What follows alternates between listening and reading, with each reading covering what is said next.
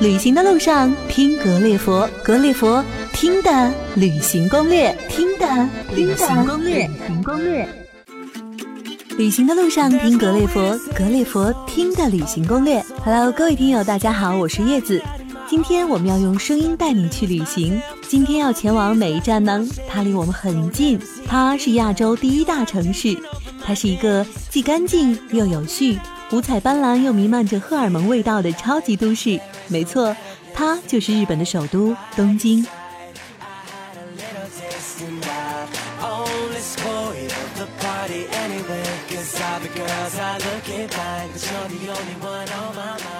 作为旅行者来到东京，必须体验的一定少不了日本的传统美食。从高级餐厅到路边小摊，东京不同层次的美食分散在城市大大小小的角落里。欢迎你收听由高旭为您策划。叶子为您主持的私人定制东京美食地图，也欢迎在听的你关注我们的微信哦。格列佛听的旅行攻略将有更多精彩目的地声音攻略在那儿等着你哦。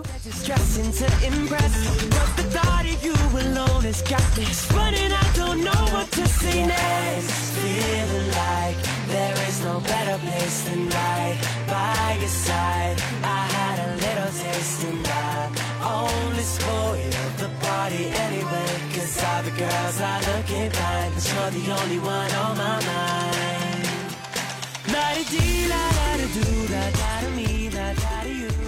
无论是上万元的食神级寿司还是路边小摊的章鱼小丸子在东京每一样食材都被当做艺术品，在精心的制作，一定会满足味蕾对东京美味的所有想象。我们这期节目呢，就来盘点一下。东京这座欲望都市的美食地图，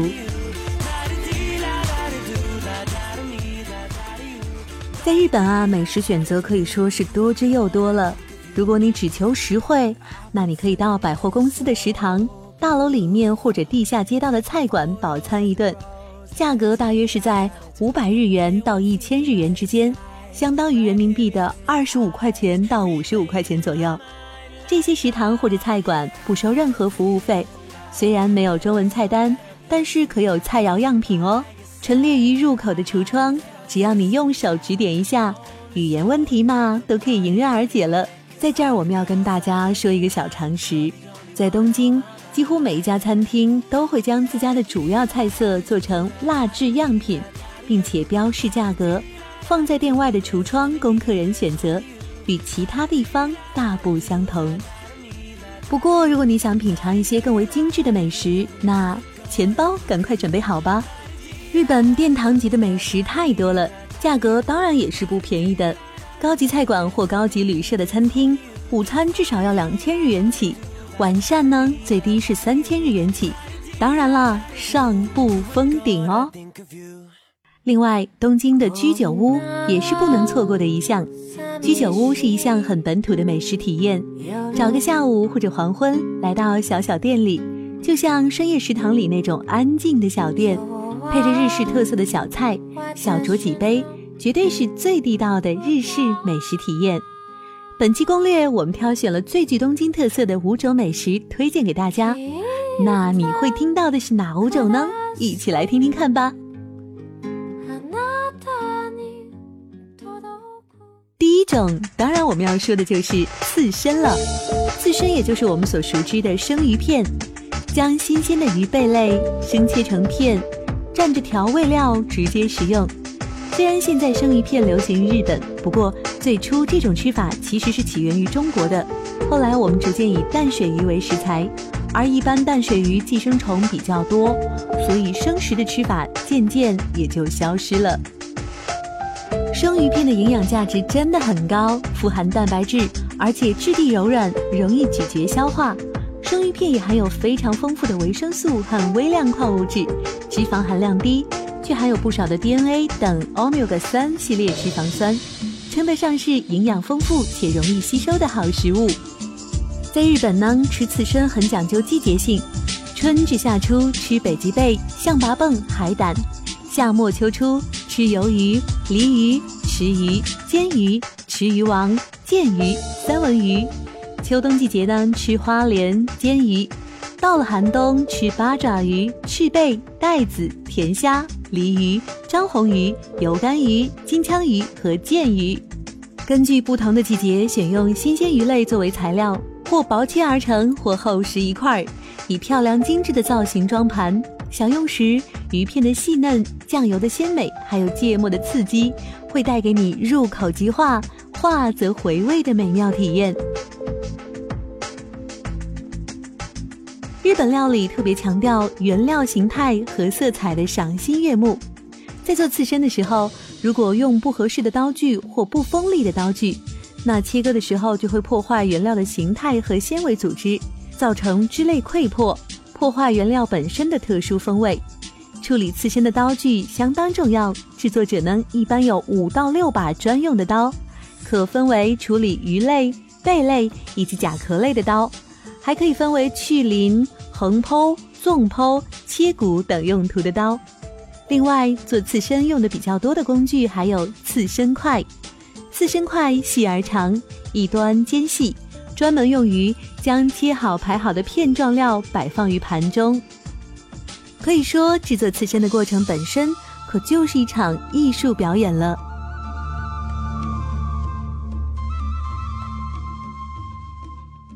说了这么多，忍不住咽咽口水了。下面我们要为大家介绍几家好吃的刺身店。第一家位于东京都港区六本木的龙吟餐厅。乘坐日比谷线二号出口，步行两分钟就可找到了。龙吟餐厅服务非常周到，会给每一位顾客一个信封，信封内有当天的菜单。这样做的原因是因为店里每天的菜谱都会发生变化，老板选材注重精细，根据客人爱好提供相应的菜肴。龙吟餐厅的服务会有中文、英文，沟通不存问题。他也会仔细询问客人忌口什么。龙吟餐厅不大，白色墙壁、现代化的店内装饰，营造了清爽舒适的气氛。套餐一共十三道菜，由基本食物配置，食物细节做得好，口感超赞。晚上八点过后，还会为赶时间的客人准备快餐，非常贴心哦。龙吟的一大特色就在于这里的香鱼竟然可以站在盘上，好像活着一般。另外一家叫做谢道乐，位置在东京都中央区银座。银座是一个东京美食的聚集地了，有很多超赞的日式餐馆。乘坐东京地铁银座线新桥站一号出口，步行一分钟；乘坐 G R 的话，要在新桥站银座出口下车，步行三分钟。门牌上的大闸蟹模型格外显眼，很好找哦。蟹道乐，听名字你就知道。这儿是以螃蟹为主要食材的，他们家的蟹料里有三宝：蟹肉多、易剥取、造型好。生蟹的肉晶莹剔透，烤蟹也让人垂涎欲滴。一道接着一道的上菜方式，体现了日本健康精致的生活。服务员身着和服，小心翼翼地端盘递食，还会热心教导螃蟹的吃法呢。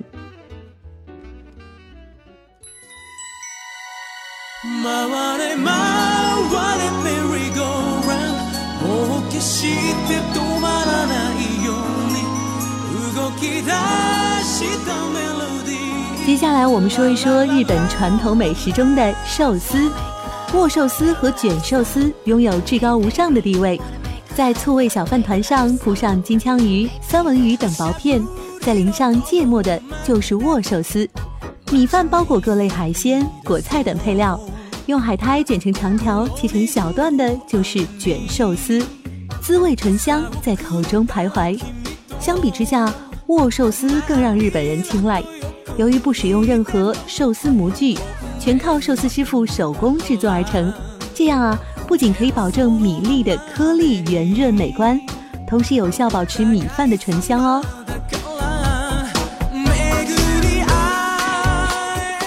吃寿司讲究的是食用的完整，也就是整块寿司要一口吃下。唯其如此，才能真正的品味出寿司的美味。寿司的饭香与生鱼片的香味才能完全融合，将齿颊间填得满满的，不留一丝缝隙。那浓香的滋味无处可逃，在口中久久徘徊，一波三折。日本高级的手握寿司专门店一般都会以“义”字作为招牌，提供市面上难得一见的顶级鱼生。厨师的技艺、环境和气氛，更是把用餐变成了一种精神享受。其中不乏获得米其林三星评价的名店，预算足够的话，也很值得尝试哦。提到寿司，必须要提到的就是被誉为寿司之神的树纪屋乔次郎了。树纪屋乔次郎是东京一家寿司店，这家店靠近地铁，门厅狭小，而且位于地下室。店里没有菜单，没有独立洗手间，只有十个座位。不过，就是这样一家其貌不扬的寿司店，却被米其林美食指南评为三颗星，认为拥有世界上最好的寿司服务。其原因是因为这家小店拥有全日本最好的寿司师傅小野二郎。小野二郎现年已经九十岁了，是全世界年纪最大的三星主厨。他可谓是师傅中的师傅，达人中的达人，在日本国内的地位相当崇高。而寿司第一人的美称更是传播于全球。小野二郎一生超过五十五年的时间在做寿司，因此他对寿司所注入的精神以及其技巧，绝对是世界上第一。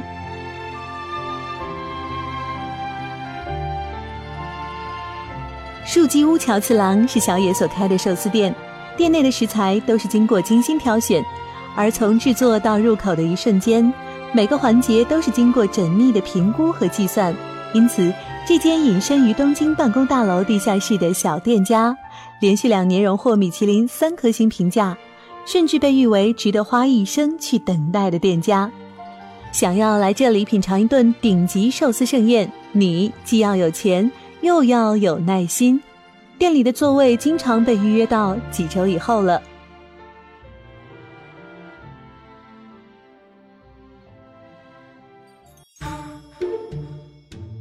那么，对于普通游客来说，树纪屋乔次郎有一些遥不可及。不过，日本的美味寿司还是很多的。吃寿司经济又美味的方式，莫过于驻地市场了。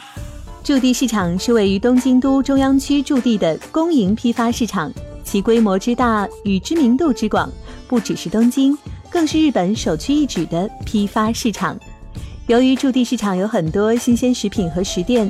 十佳频频通过大众传播做宣传拍摄，越来越多的普通参观客和购买客来这里寻觅美食，不仅仅是东京的旅游指南，连以国外人为对象的指南亦将驻地纳入在内，成为日本的旅游点之一。驻地市场呢，别称为场内市场，而毗邻驻地市场的商店街则称为场外市场。市场范围内主要是以东京都管辖的批发商、中间商和相关业者这些向业界销售为前提的店，而场外市场与普通的商店街一样，较多以普通客和旅游客为对象的店。游客通常会在新大桥通和徐海通的十字路口起至市场为止的地区游览。需要注意的是，在休市内，场内大部分的店铺都不营业的。场外的店铺也很少营业，上午时场内大部分店都会打烊，星期日、节假日基本上可都是休市的。因为来这里的游人很多，所以一般去驻地市场的早上五六点就出发了，如果晚了就不知道要排队排到多久了。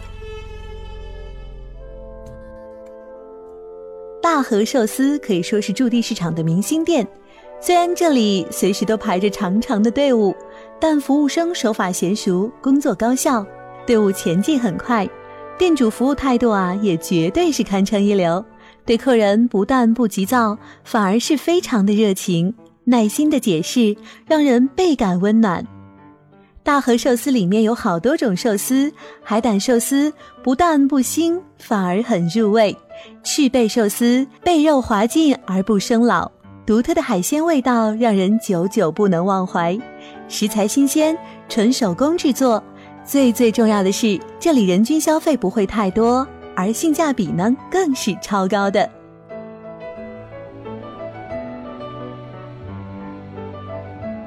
除了寿司，刺身，日本最为出名的当属拉面了。拉面作为一种全日本流行范围的食品，在东京也是非常有人气。传统的东京风味拉面是用煮好的骨头清汤与酱油勾兑汤底，汤的颜色比较清澈鲜亮，口感清爽。来自九州的博多豚骨汤底拉面也是很受东京人欢迎的，白色浓汤口味比清汤拉面更加醇厚。用鸡骨和海鲜熬出的清汤的盐拉面也是有不少分店的。另外啊，将面和汤分开食用的蘸面是目前东京最流行的拉面吃法。位于新宿中央东口的伊兰拉面馆非常值得推荐。伊兰拉面起源于九州，是博多拉面的一种，也是当地豚骨白汤拉面的代表。在店里呢，经常可以撞见明星哦。从新宿站中央东口下车，步行三分钟就可以到了。店里面备有各种各样语言的菜单，上面分类详细到拉面的分量、软硬程度、汤底浓度等等，十分贴心。每个人的桌子上都有杯子，可以自助接水。这里的拉面汤头浓郁，面身筋道，吃完拉面一定要大口喝掉汤，原汤化原食，既好吃又养生。除了地道的博多拉面，这里的温泉蛋限定豆腐甜品，不妨也尝试一下吧，堪称完美搭配。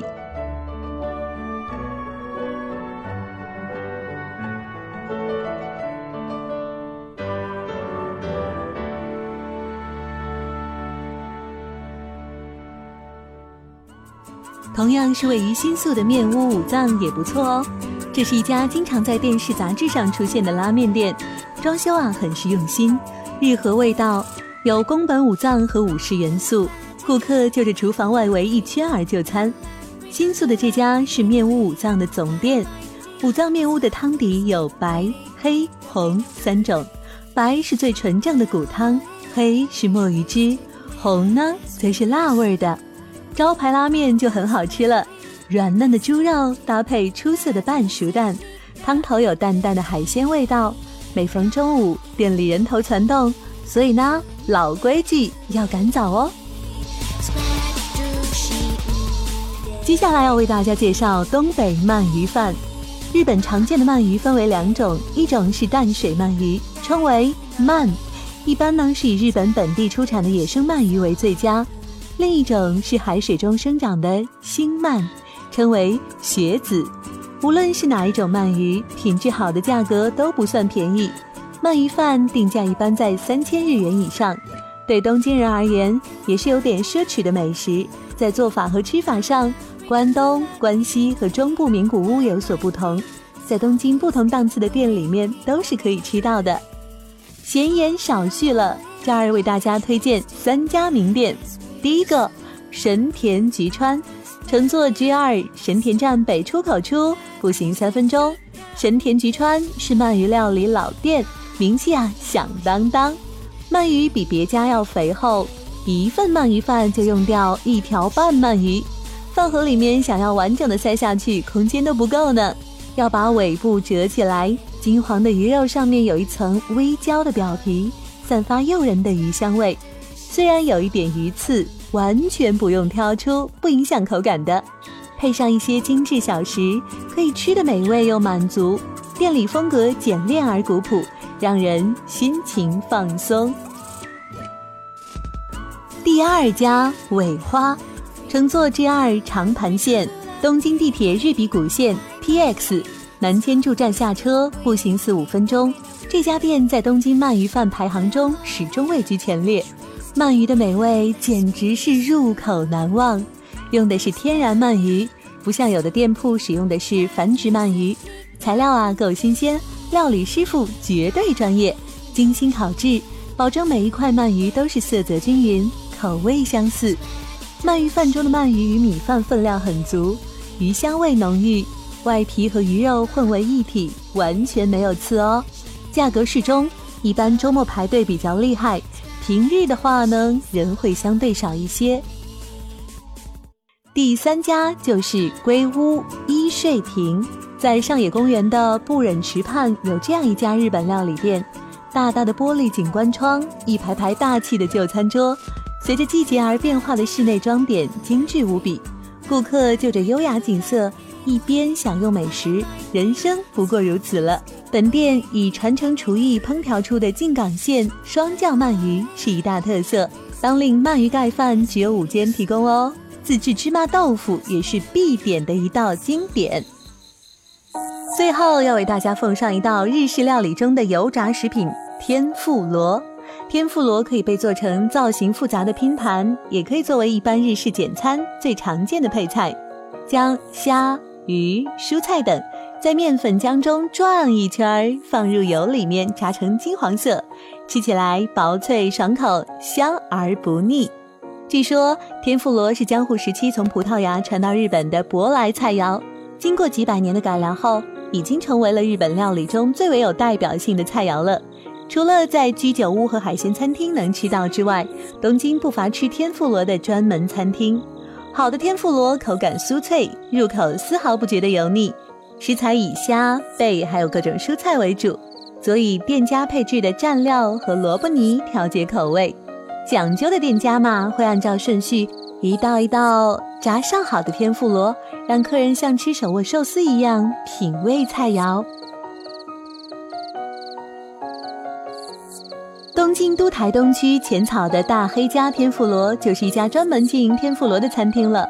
店铺坐落于相对静谧的街边，虽然说店面不大，但是同样设有榻榻米和普通桌椅座位，日和装修风格，氛围很温馨。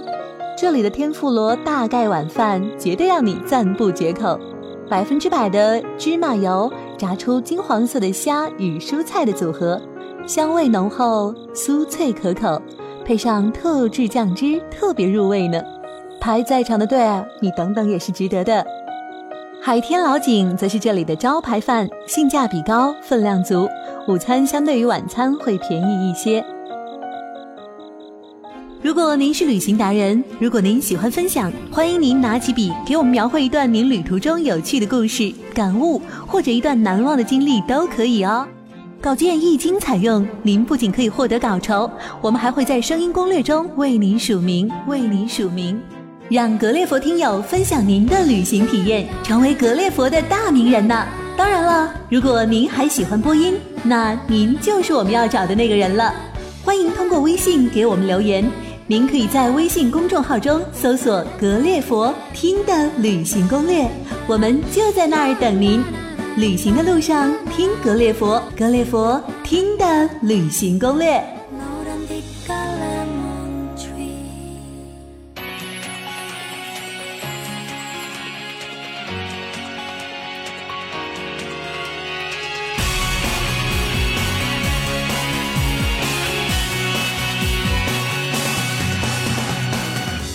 不知道我们这期节目中为您推荐的五种美食和你心目中的东京食谱是不是完全吻合呢？不管怎么说啊，东京也是饮食的天堂。来到这里，你根本不用为就餐而烦恼。除了我们介绍的这些传统日本美食，你还可以在东京尝到各国的风味美食。在东京这张美食地图上，总有你探索不完的地方。好了，本期节目到这儿又要结束了。您对我们有哪些期待建议？还有您想听到哪里的攻略？欢迎您通过微信和我们互动吧。最后，这首好听的日文歌送给你们，我们下期再见喽。